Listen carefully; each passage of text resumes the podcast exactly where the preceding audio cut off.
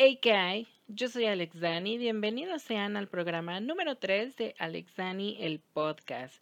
El día de hoy traigo un tema que yo ya estaba esperando porque vamos a hablar de Los Increíbles 2, una película que yo ya estaba esperando desde hace un montón de tiempo, bueno, desde que la anunciaron que iba a salir, porque Los Increíbles es una de las películas que eh, me gustan muchísimo de esta compañía Pixar. Entonces, que 14 años después sacaran una secuela, pues es algo que se tiene que ver, ¿no? Es algo que se tiene que presenciar. Y pues ya la vi y te voy a platicar qué me pareció a mí para que tú puedas ir al cine. Aquí sí no hay de, de elegir si debo verla o no. O sea, debes de verla porque son los increíbles dos y porque Pixar, Pixar nunca decepciona. Entonces tienes que ver Los Increíbles 2.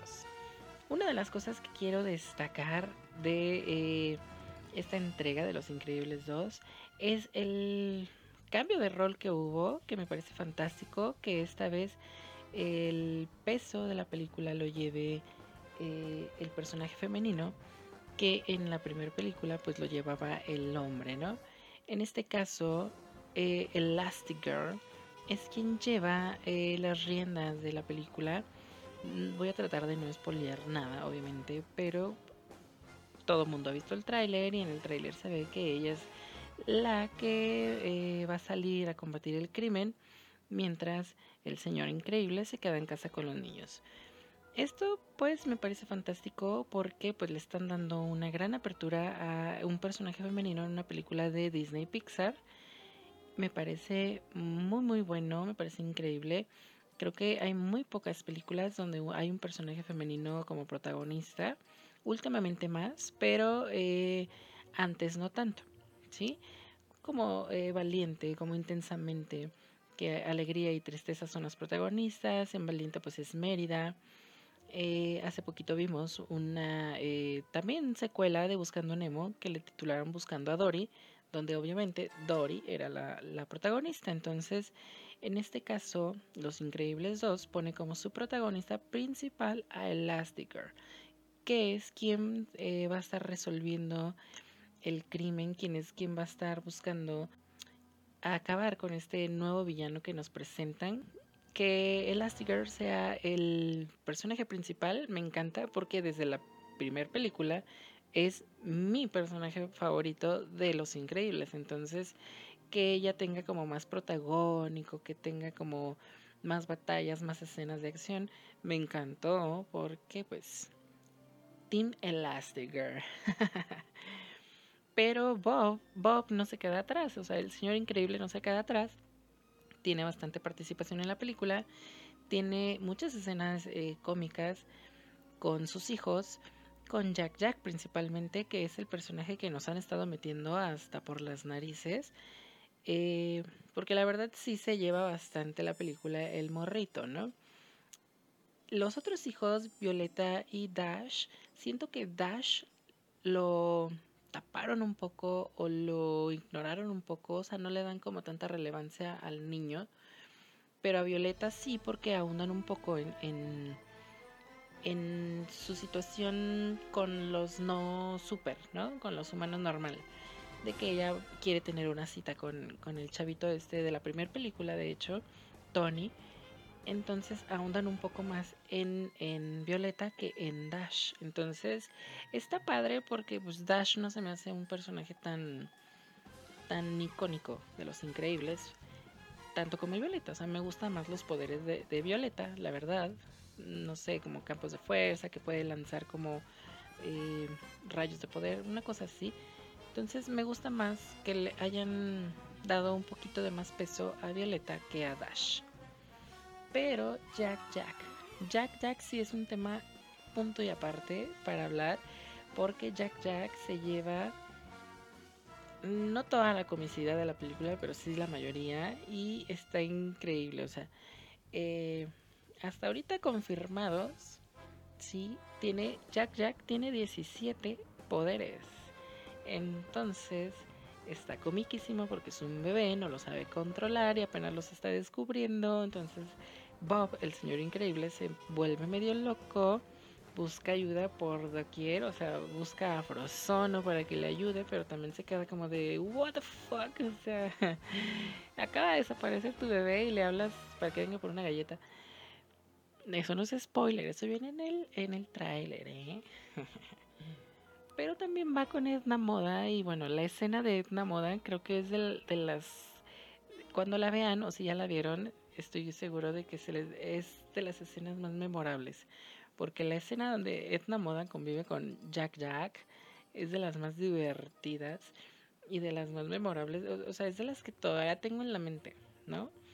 Después de haber visto la película, es de las escenas que todavía están en mi mente y digo, ay, no manches, estuvo increíble. Pero sí, sí, sí, o sea, Jack Jack sí se lleva gran parte de la película. Me hubiera gustado, le comentaba a mi amigo Paul después de verla, que me hubiera gustado que Jack Jack fuera quien, no sé, como derrota a algún villano o salva el día en algún momento, no sé, porque tanto no lo vendieron en el tráiler, en eh, la mercancía de la película, etcétera, que yo dije, tal vez Jack Jack va a tener un poquito de, de más peso que el resto de los niños, ¿no? Pero creo que lo hacían más que nada porque sí se lleva la película del niño. Pero pues yo sí me quedé como de, ah, yo creí que él iba con uno de sus tantos poderes salvar el día.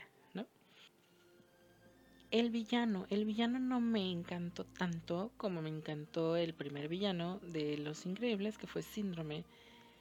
Pero tiene lo suyo, o sea, a lo mejor no em, profundizan tanto en el villano como tal. Porque ya sabemos que Pixar siempre nos da el típico villano que es un personaje que no creíamos que iba a ser villano y de repente, ¡pum!, es villano, ¿no?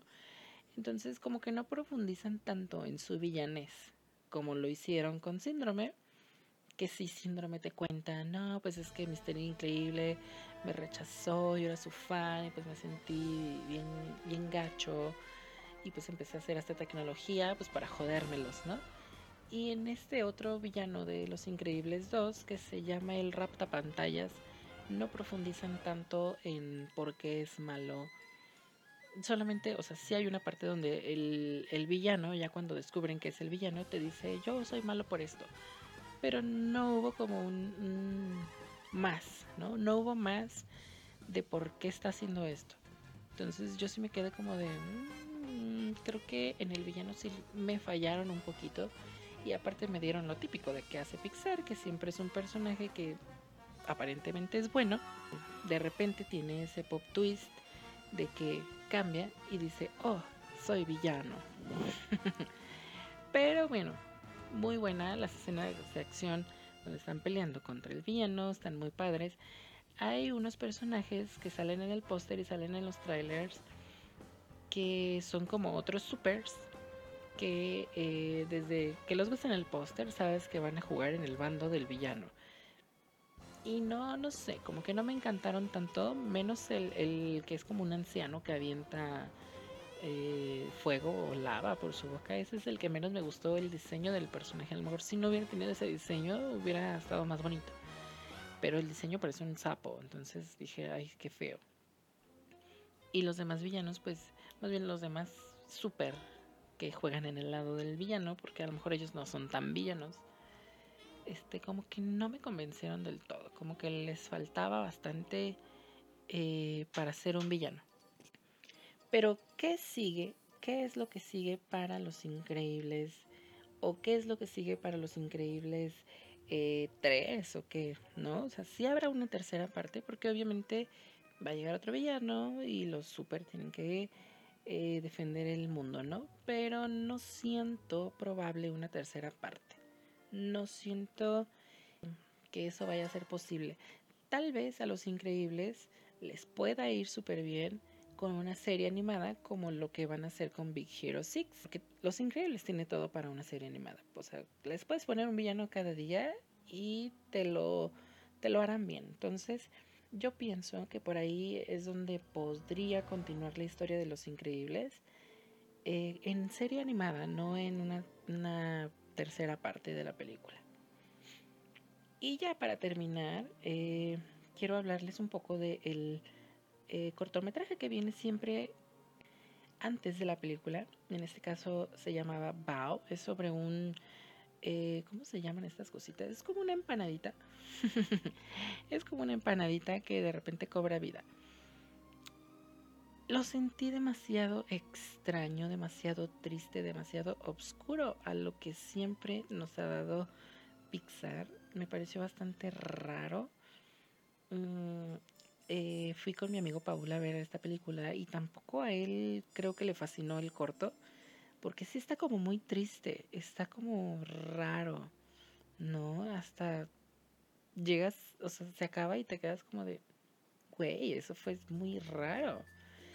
A comparación de otros cortometrajes buenísimos que ha tenido Pixar, que yo se los recomiendo, eh, por ejemplo el de Low o Louis, como quieran llamarlo, Mm, es creo que de mis favoritos, si no es que mi favorito, el de Piper, que es una gaviota, también está muy bueno.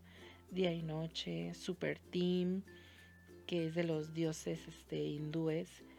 Eh, el de Cabeza o Corazón, no recuerdo si es de una película de Pixar, pero sí es de Disney. Eh, también está muy padre. Entonces, este de Bao, la verdad se me hizo muy, muy extraño.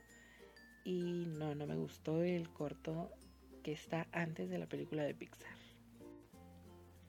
Ya resumiendo, pues la verdad, la película de Los Increíbles 2 me gustó muchísimo. Eh, está muy, muy padre. Yo creo que sí va a ser una película que va a trascender, ¿no? Porque sí nos dio un, cambio en, la temática, eh, poniendo a Ellen, a Elastigirl, como la protagonista, muchos van a quedar enamoradísimos de Jack Jack, así como lo quedaron de, de Groot, ¿no? De Baby Groot, por ejemplo. Entonces yo creo que sí le va a ir muy bien a esta película. Tienen que ir a verla al cine para que se diviertan, para que la vean a lo grande.